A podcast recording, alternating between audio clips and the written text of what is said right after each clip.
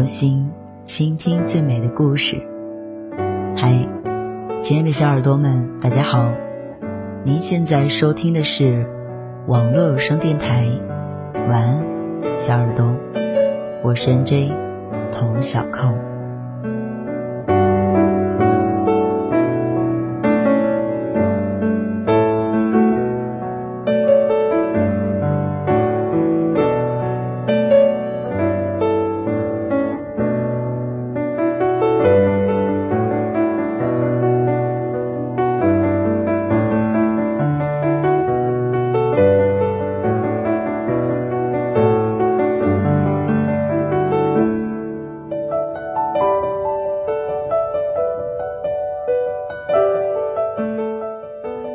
提起独来独往，很多人第一印象就是不合群。庄子说：“独来独往，是谓独有；独有之人，是谓至贵。”所以，独来独往也好，不合群也罢，其实从另外一个方面来看，是强者的行为方式。观察身边的人，你会发现，越是弱小的人。越喜欢和别人凑在一起，反而是那些内心强大、实力也很强大的人，总喜欢独来独往。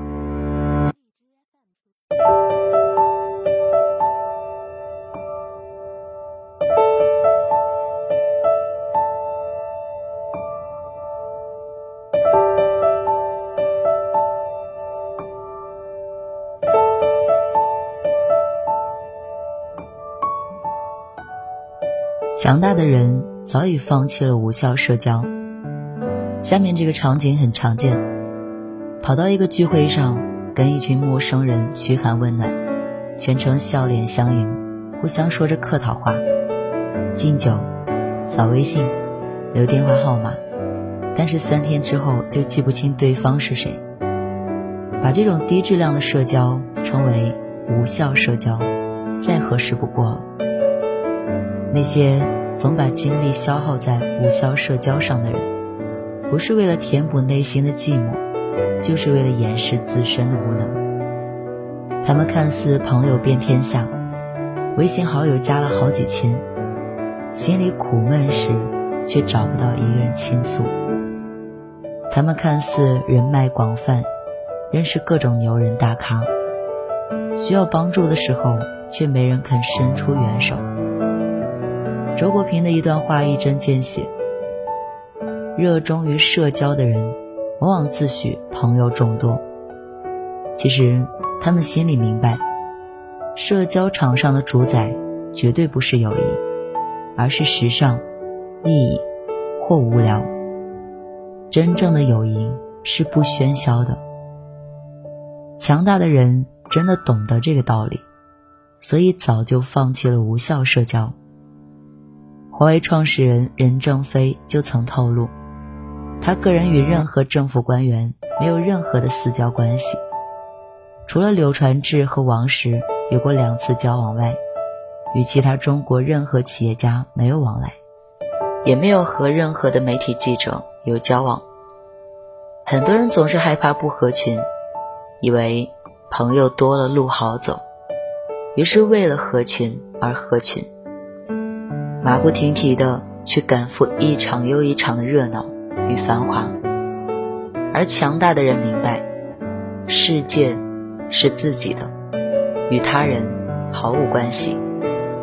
与其花费时间与精力在酒桌上觥筹交错，去结交一些无关痛痒的朋友，还不如学会好好与自己相处。这个世界很公平，你的能力有多强。人脉就会有多广。与其沉迷垃圾社交，幻想别人拉自己一把，不如学会靠自己的力量站起来。鲁迅先生说：“猛兽总独行，牛羊才成群。”放弃那些无用的社交，提升自己，你的世界才能更大。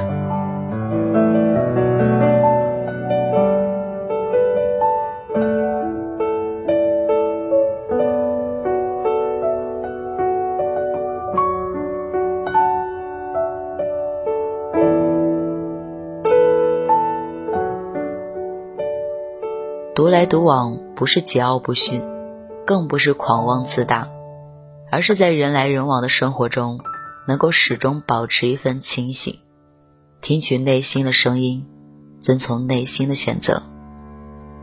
松原之交，世道纷乱。这一天，炎热干燥，雪恒外出，口渴难耐，正好路边有一棵梨树，路过的行人便纷纷去摘梨。只有许航不为所动。有人便问：“何不摘梨以解渴？”许航回答：“不是自己的梨，岂能乱摘？”那人笑道：“现在是乱世，管他是谁的梨。”许航正色道：“梨无主，无心独无主乎？独来独往是一种姿态，是一些人行走于纷繁世间的姿态。”不急不缓，享受一季花开的明媚，守候一季飘雪的纯澈，不被浮名蒙蔽了双眼，不让虚伪遮住心里。独来独往更是一种勇气，不随波逐流，不会人云亦云，在纷扰的现实生活中，保持自己的心性，用孤独和寂寞面对现实。他们只是更清楚的知道。自己想要的是什么？独来独往的人，谦恭、文雅，与世无争，但他们有傲骨，有锋芒，自己始终清楚自己的方向，一直前进。对于我们普通人来说，不必刻意合群，当然也不必专门为了显得自己不凡而特意不合群。正确的做法是。能合群则合，不能合群则散。既不能随波逐流，也不要自命不凡。独来独往只是人生的一种表现形式，跟性格没有关系。与其合群一起庸俗，不如独处，选择孤独。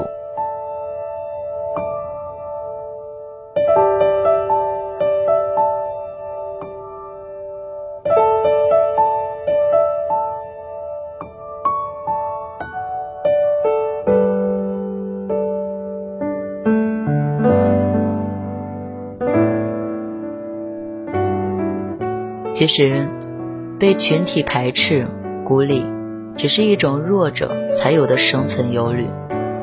弱者无法面对被群体排斥带来的风险。在远古的狩猎采集时代，我们的祖先面临着严酷的生存考验。大自然中，毒蛇猛兽横行，没有群体合作，个人单打独斗，很容易死在野兽的獠牙下。于是，越是弱者。越要拼命的抱团合群，这是祖先们传下来的生存方式。如今的人们同样如此，越弱小的人越害怕被群体所抛弃。林徽因说过：“真正的淡定，不是避开车马喧嚣，而是在心中修篱种菊。”如果想要衡量一个人的内心有多强大，就看。他能不能一个人独处？和别人在一起，我们总是处于社会状态。只有在独处时，才能真正的发现自己，认清自己，回归真实的自我。独处是一个人最好的增值期。一个人的人生高度，往往取决于独处时的质量。